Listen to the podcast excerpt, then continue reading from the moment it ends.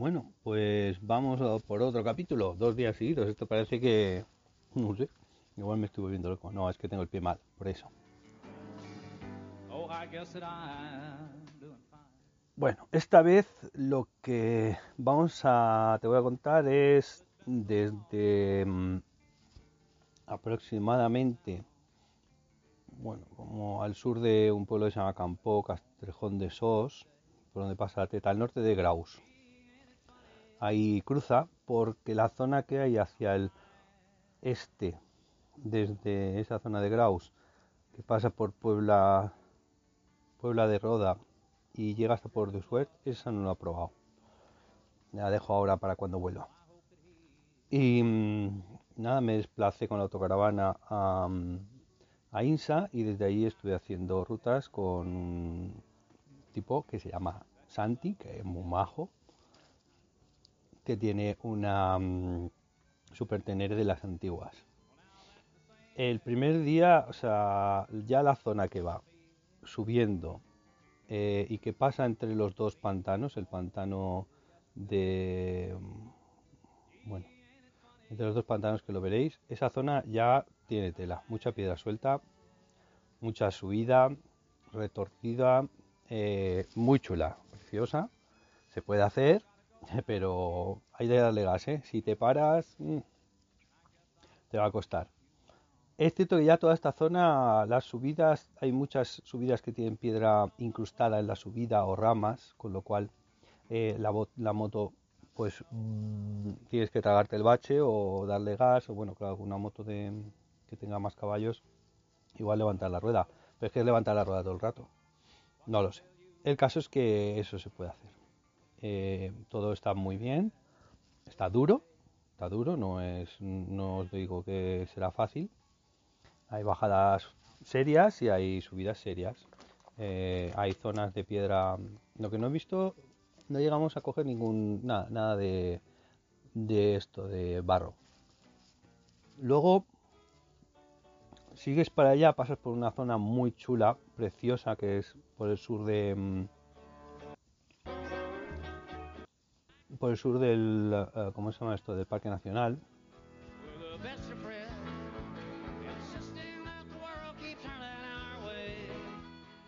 Por la zona de mm, Barcabo, todo eso son pueblos muy chulos. Y, mm, y la pista pasa bastante, bastante fácil. Ya son pistas más facilonas.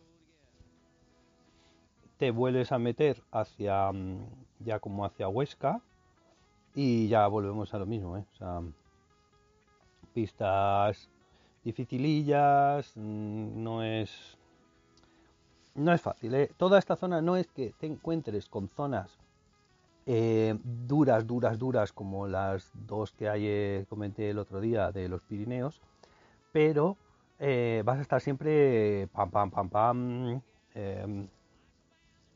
va a estar difícil de que te relajes. El, am, el único así, hay un par de puntos que los estoy buscando ahora, en donde mm, te puedes atrancar. Uno es una pequeña desviación que se toma. eh, ah, no, porque esos son más adelante, perdona, no, me equivoco. Nada, realmente mm, eh, sí, hay, hay una pequeña, sí, hay un par de puntos en los que te puedes atrancar. Aquí tengo uno marcado. Ah, tengo uno marcado porque lo voy a quitar porque es un... eh, She threw her arms around him and said, God will keep us free. es una traza que, que está puesta, que está cerrada, que pasa por el tren. Entonces, pero enseguida ves una alternativa, te giras a la izquierda antes, justo antes de llegar al, al tren, eso es del pueblo, es el de mm, cuando llegas al, a Triste, a la zona de Triste, el embalse de la Peña. Te vienes por una carreterita, aquí hay algunas eh, carreteritas que son casi pistas, pero son muy bonitas, pero un poco largas. Eso sí, precioso, precioso, precioso. Toda la zona que hay hasta llegar allí es precioso. Entonces, en el sitio este donde os digo, te cruzas y te, bueno, te sales, lo verás que está cortado, eh, físicamente no se puede avanzar y ya pondré la, alternativa, pero es muy fácil de encontrar. eh, antes de llegar al- a la última casa que hay antes de la, de la mm, verja, o sea, de- del cortado, eh, giras a la izquierda y te metes por, por una pista que la ves enseguida. Pasas por, por el lado de la carretera, o sea, por, cruzas la carretera y, vas por al lado del río por unas pistitas hasta que te vuelves a encontrar con la TED. Aquí, a partir de ahí, hace un giro la, mm,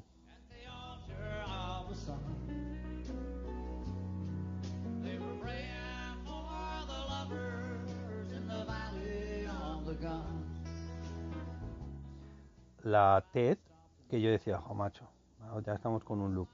Pero es que es un loop precioso. O sea, es un precioso que te lleva hasta Loarre, que va por unas pistas mm, de que el mayor peligro es que te vayas a matar por estar mirando.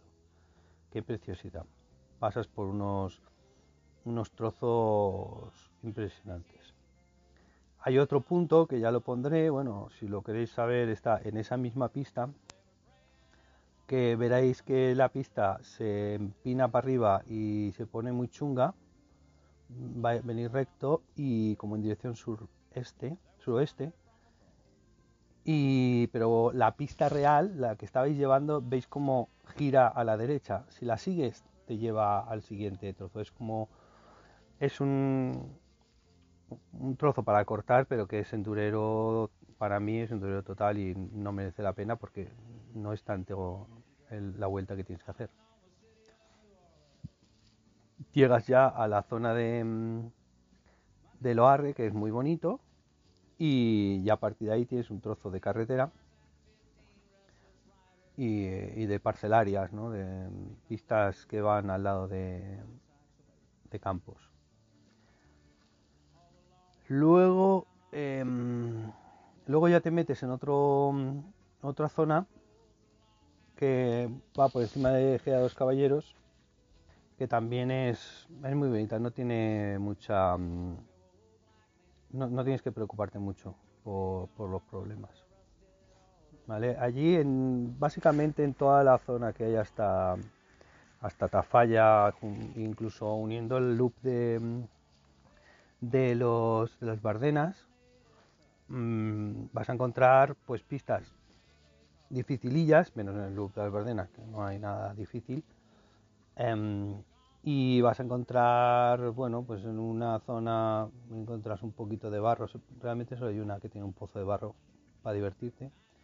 Y sobre todo eso, las piedras para arriba, piedras para abajo, eso te va, te va a gustar. Pero se avanza mucho, se avanza mucho y, y se recorren bastantes kilómetros. De ahí, bueno, la que es la mm, el loop Bárdenas, la zona de Tafalla, pues eh, tanto saliendo de Tafalla hacia el sur, en la zona de San Martín de Uix, hay una subida rota, dificililla, pero es muy corta, que bueno, está muy rota, muy muy rota, pero se puede hacer. Y luego está la zona esa donde yo me quedé, que es la parte eh, saliendo de Tafalla, ya sales, empiezas a meterte en pistas cada vez, en subidas cada vez más chungas y al final acabas en una zona pues que está dificililla. El, la zona difícil lo que pasa es que son em, es una, una pista con roderas de estas hechas por el agua y que tiene realmente 10 centímetros, bueno 10 no, 20 centímetros por donde, por donde puedes pasar. Que además no está plano, plano. Está un poquito de eso. Vamos, si fuera solo yo me lo plantearía porque es muy probable que se te pueda caer la moto en una de las roderas. Así que hay gente que lo ha pasado de un tirón y gente que, como yo, pues ha dado la vuelta. Tampoco pasa nada. Lo, lo problemático es darse la vuelta, tampoco es fácil ahí. Son casi 300 metros de, de ese tipo de pista, así que no es, no es eso que dices, bueno, son 100 metros o 50, los paso y ya está, no.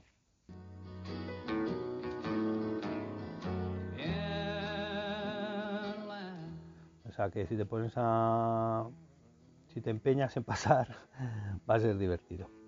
Es una zona de que es justo des- cuando te desvías de una pista de estas que va por em, por el eh, ¿cómo se llama? parque eólico. Así que bueno, siempre tienes alternativas. Es buscarla y dar una vuelta, pero al final tienes alternativas. Me lo tengo que pensar aún si la quito o no.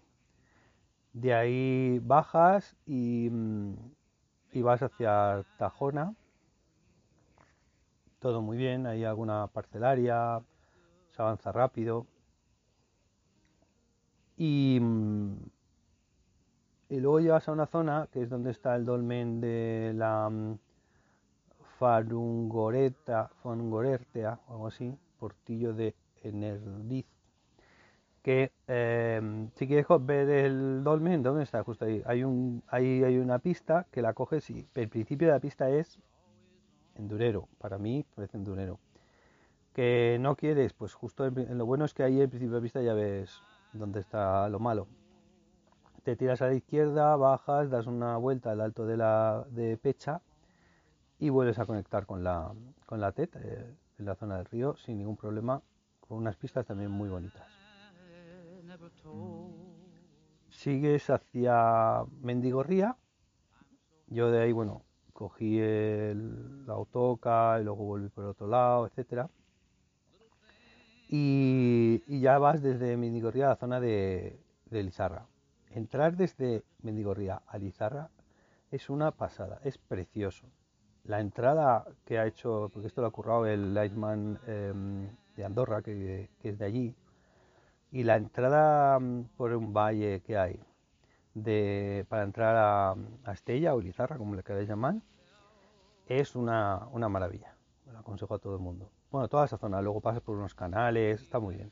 Luego la salida de Estella, te subes a un pequeño monte que se ve que está lleno de sendas y tal, se ve que utiliza la gente de allí para ir con, con moto enduro, con bicicleta de montaña y tal.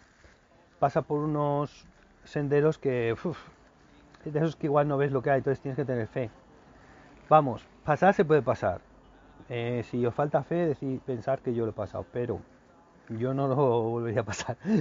Eh, sobre todo senderos, y siendo que hay alguna alternativa, eh, yo no, es que son senderos muy, muy estrechos, a veces no se ve claramente qué es lo que hay debajo y hay alguna curva, entonces tienes que tener fe que, el Xavi pues lo hizo bien y entonces pues lo pasas.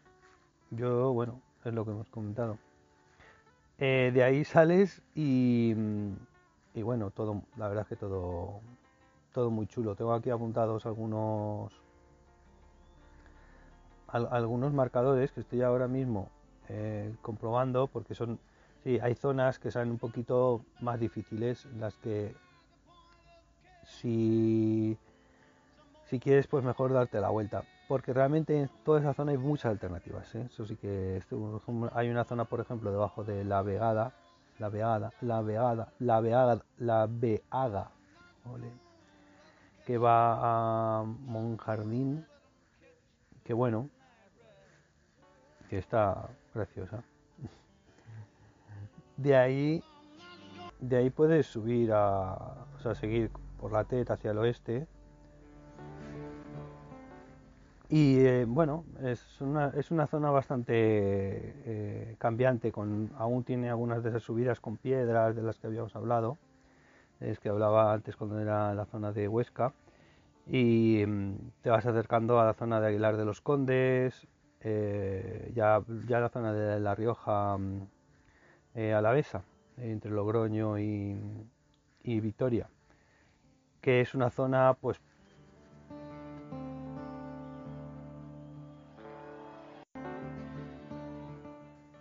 Bueno, menos un trozo así que tiene una bajada de piedras interesante. El resto es factible y muy bonita porque pasas por unos bosques tremendos, de vez en cuando sales y pasas por zonas de viñedos, eh, merece, merece la pena. Y luego ya llegas a Aro, que si os gusta el vino, pues justo en Aro es donde hay un camping y al lado puedes ir andando a una zona de bodegas que está abierta, bueno, cuando acabe lo del COVID, supongo. Y ahí puedes probar todos los vinos que quieras. Porque si te vas a ir de bodegas con la moto, lo veo difícil.